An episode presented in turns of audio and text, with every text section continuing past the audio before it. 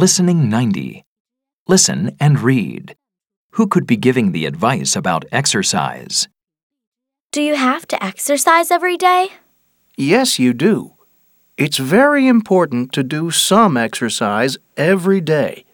You don't have to go to the gym or play a sport every day, but it's a good idea to go for a walk or a run. You have to use your body to keep it healthy.